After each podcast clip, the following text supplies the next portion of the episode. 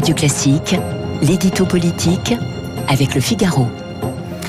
L'édito politique, c'est avec Arthur Berda aujourd'hui. Arthur Berda du Figaro. Arthur, vous revenez ce matin sur la main tendue d'Emmanuel Macron aux Républicains.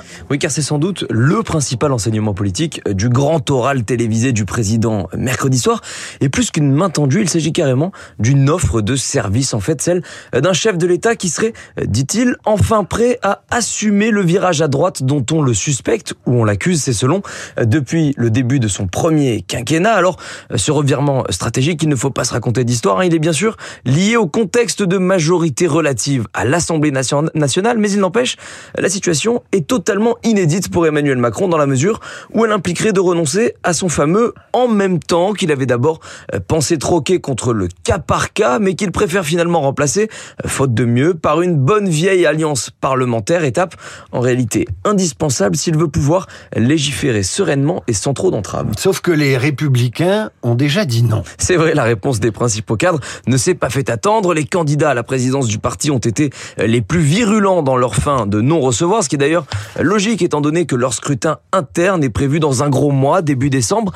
Mais une partie des élus et des députés de droite ont quand même reconnu hors micro que cette proposition de pacte les faisait à tout le moins réfléchir parce que euh, tous les textes cités par Emmanuel Macron, le travail, les retraites, le nucléaire et l'immigration sont en réalité des réformes que la droite a toujours défendues sans jamais euh, pouvoir les mener jusqu'au bout. D'où cette question qui se pose désormais aux républicains. Peuvent-ils euh, continuer à exister en se disant d'une opposition euh, constructive, ce qu'ils font depuis 2017 sans grand succès, il faut le dire, ou bien n'ont-ils pas plutôt une carte à jouer en allant peser de l'intérieur, comme le préconise Nicolas Sarkozy. Et du côté de la Macronie, est-ce que est-ce qu'on est, d'accord avec euh, avec cette euh, cette option? Alors, il faut pas oublier qu'Emmanuel Macron a d'abord appartenu à un gouvernement socialiste avant de devenir président de la République, ce qui a fait que sa base militante et une bonne partie de ses troupes sont elles aussi venues de la gauche, une gauche réaliste certes, mais de gauche quand même, autrement dit, pas vraiment séduite par l'idée de se faire grand remplacer par la droite LR, d'où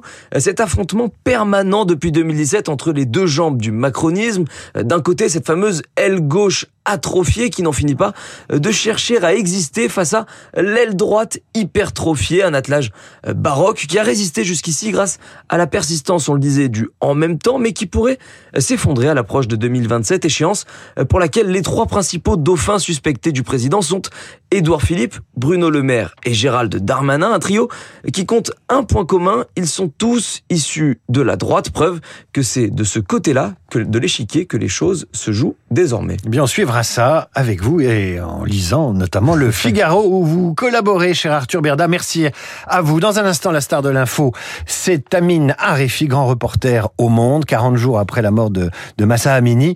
La jeunesse iranienne continue à défiler, les Iraniennes continuent à se dévoiler. Bref, la contestation ne faiblit pas face au...